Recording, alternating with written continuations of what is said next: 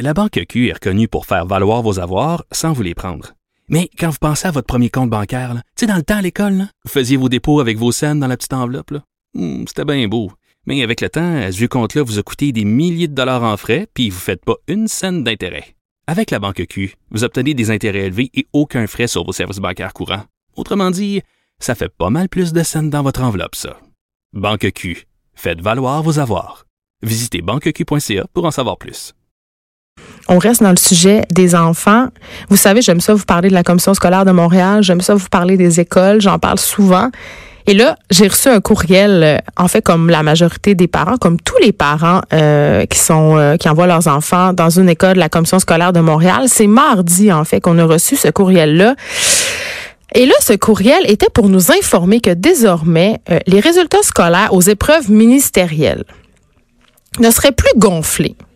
En bon français, ça veut dire que les élèves qui auraient eu 58% ou 59% à l'épreuve, euh, je sais pas, uniforme de français ou en maths, bref, à tous les examens ministériaux, auraient plus le droit à ce petit point bonus qui leur permet de passer. Et là, ça a l'air de rien, mais c'est quand même majeur dans le système d'éducation. J'avais envie d'en parler avec un professeur. On l'a au bout du fil, Éric Gingras, qui est président du syndicat euh, de Champlain et qui est surtout prof de cinquième année à la commission scolaire de Longueuil. Bonjour, Monsieur Gingras.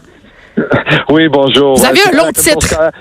Oui, ben c'est ça. Mais hein, quand, on est président d'un syndicat, on est ben, un syndicat d'enseignants là, et, de personnel de soutien dans notre cas ben il faut avoir été et être encore un enseignant ou une enseignante bien sûr ou du personnel de soutien. Donc c'est ce que je suis par formation, mais quand même libéré depuis plusieurs années oui, maintenant. Exactement. Mais là j'ai envie de savoir comment c'est reçu cette nouvelle directive là de ne plus majorer les notes parce que moi comme parent d'élèves euh, puis là, je sais pas si vous allez être d'accord avec moi, mais j'ai envie de dire que c'est une bonne nouvelle.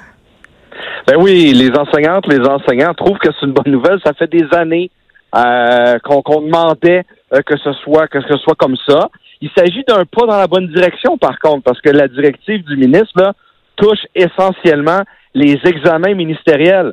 Mais ça, ça permet quand même, malheureusement, aux commissions scolaires, aux directions d'école, et ça arrive, ça, qu'un enseignant, une enseignante met un note dans le bulletin, et quand le bulletin finalement se retrouve dans les mains du parent, la note a été majorée ça, la directive du ministre ne l'empêche pas pour l'instant.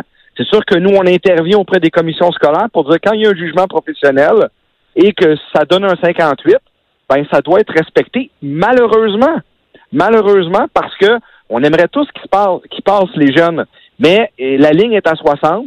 Puis un enseignant, une enseignante là, qui s'est rendu à 58 là, euh, il a regardé les examens, il a regardé s'il était capable de donner des notes de plus, mais la sanction fait que finalement, il y a 58. Et oui, on veut que ça soit respecté. Pour nous, c'est une bonne nouvelle. Ça prend une ligne et on, surtout, on veut que notre jugement soit respecté. Ben oui, c'est ça, parce que en fait, moi, ce que j'avais l'impression, c'est que c'était devenu pratiquement impossible d'échouer à l'école, que c'était euh, aussi très difficile de doubler, c'est-à-dire qu'il fallait vraiment se forcer là, pour être recalé. Et euh, cette espèce de, de système-là de la médiocrité, mais ça donne lieu, en fait, à des, à, des, à des situations comme un élève qui va arriver en sixième année avec d'importantes difficultés de lecture, euh, d'importantes difficultés dans plein de matières, et cet élève-là passe quand même, et là, il arrive au secondaire, au cégep, avec des lacunes, il devrait pas être là, tu sais? Ben absolument. Euh, écoutez, il n'y a pas un enseignant, un collègue, euh, qu'on soit aussi euh, TES, peu importe l'intervenant qu'on est, là, il n'y a pas une personne dans le réseau de l'éducation qui veut qu'un élève échoue. On veut tout faire pour qu'il passe. Malheureusement, il y en a que il va manquer un petit peu, il va manquer un petit quelque chose. Est-ce qu'on va tenter de lui donner par des reprises, par de la récupération? Est-ce qu'on va tenter de le faire? La réponse, c'est oui. Mais à la fin, lorsque vient le temps de donner une sanction, si malheureusement ça a à être 58, ben, on veut que ce soit respecté. Ceci dit, tout le personnel va tout faire pour que ça soit 60, 61, 62. Mais malheureusement, on ne respectait plus ça et souvent, les enseignantes, les enseignants, ils mettaient une note et on retrouvait après ça dans le bulletin la note changée. C'est déjà arrivé et ça, dans les dernières années, là, on a eu à intervenir, on a pris position, on a pris la parole dans l'espace public pour dire que c'était inacceptable. On a écouté un peu, on a été entendu et écouté un peu par le ministre.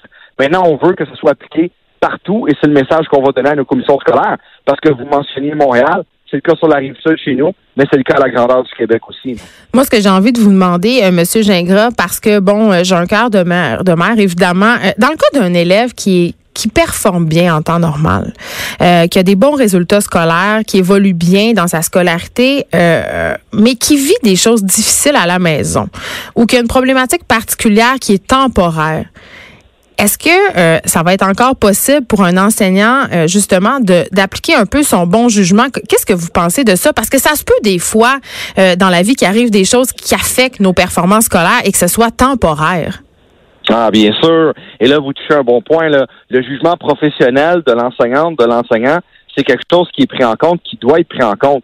Et là, si il y a de la maladie, des problèmes à la maison, ça, il y a des procédures de prévues pour ça. Ça, les enseignantes, les enseignants le savent. Et dans n'importe quel examen, un enseignant pourrait décider de ne pas tenir compte de cette note, de cette note-là. Euh, là, on n'est pas dans les examens du ministère parce que ça, il y a davantage de procédures. Mais tout au long de l'année, euh, l'enseignante, l'enseignant peut être en mesure de donner un examen euh, d'appoint s'il y a eu de la mortalité dans la famille ou des éléments comme ça. Et ça, on veut que ce soit qu'on tienne compte de ça, de ce jugement professionnel-là. Par contre, lorsqu'un jeune arrive à la fin de l'année et on cumule à 57, 58, ça, ça veut dire qu'il y a peut-être eu des examens à 60% mais il y en a eu d'autres à 47, à 50. Et là, c'est là qu'arrive euh, euh, ce, ce, jugement où l'enseignant doit trancher. Et nous, les règles disent que c'est à 60 que ça tranche. Malheureusement, pas à 59, 58. C'est comme ça en éducation, mais c'est comme ça dans l'ensemble de la société où, moment, tu une ligne où tu tranches et on veut qu'elle soit respectée, ne serait-ce que pour reconnaître le jugement professionnel et tout le professionnalisme euh, que les enseignantes et les enseignantes ont euh, au fur euh, à, tous les jours finalement. En terminant, M. Gingras, il y a José, José Scalabrini, par, pardon, qui est président de la Fédération des syndicats de l'enseignement, qui parle des nouvelles mesures du gouvernement en disant que les résultats scolaires sont au service du système et non au service de l'élève. Elle dit que c'est une bonne décision qui a été prise par le gouvernement, mais que ce n'est pas complexe. C'est tout le système d'évaluation et le bulletin en particulier qui doit être revenu et là comme qui doit être revu. Et là, comme parent, je peux pas m'empêcher d'être d'accord. Le fameux bulletin qui évalue les compétences entre guillemets, il n'y a plus vraiment de notes. Moi, j'ai de la misère à comprendre le bulletin de mes propres enfants. C'est quoi votre position par rapport au bulletin? Écoutez, Mme Scalabrini a absolument raison. C'est, ma présidente. On est affilié à la FSO, au syndicat de Champlain. Écoutez, le bulletin, là, ça a toujours été un, gros problème. C'est-à-dire que d'un côté, ce qu'on veut, l'enseignante, l'enseignant, ce qu'il veut, là, ce qu'elle veut, c'est informer le parent du cheminement de son enfant et non pas euh, que le bulletin soit euh, euh, l'élément qui va dire si simplement si le jeune est, est, est, bon ou euh, il, il est il, ou si il va couler, là. Je voulais pas dire le mot couler, mais c'est le mot qu'on utilise. Mais ben, on a le droit, là. Ça existe. Couler, ça existe. L'échec, c'est parce qu'on veut plus le voir, l'échec. C'est quelque chose qui fait plus partie de. On dirait qu'on essaie de cacher ça. Tout le monde est pareil, tout le monde est égal. Mais c'est pas vrai. Puis l'évacuation des notes du bulletin, à mon sens, c'est une erreur parce que c'est pas vrai que dans la société, plus tard, tout le monde est égaux, il y aura pas de mesure, puis tout le monde va avoir des compétences égales. Ça se peut juste pas. On est en train de faire croire à nos enfants que tout le monde a le même potentiel. La, la, la déception va être grande, là.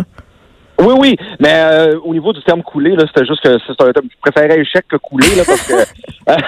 mais ceci dit, euh, vous avez un bon point dans la mesure où, par contre, euh, ce qu'on veut d'un bulletin, c'est qu'on puisse suivre le cheminement du jeune et en informer le parent. C'est pas juste une sanction, un bulletin.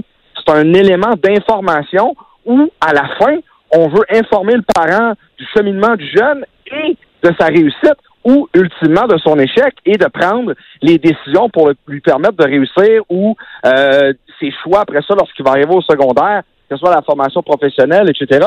Mais on veut que le bulletin dise quelque chose, on veut qu'il parle et on veut bien sûr euh, que ce soit un élément qui va traduire euh, une information entre l'enseignante, l'enseignant et le parent et bien sûr l'enfant lorsqu'il va vieillir, parce qu'en vieillissant, là, on sait que le jeune va avoir une attention encore plus particulière là, au niveau de son bulletin. Mais vous n'avez pas tort, mais en même temps, il faut qu'il traduise ce qu'il a à traduire dans cette information-là euh, au niveau de la communication avec le parent. Là. Merci beaucoup, Éric Gingras. C'est tout le temps qu'on avait. On rappelle que vous êtes le président du syndicat de Champlain, ancien prof pratiquant de cinquième année à la commission scolaire de Longueuil. Euh, Éric Gingras qui nous parlait de cette nouvelle mesure de la commission scolaire de Montréal et d'autres commissions scolaires par ailleurs de ne plus majorer les notes à 60% ce qui est une bonne chose à mon sens. Restez là, il y a Thomas Levac après la pause.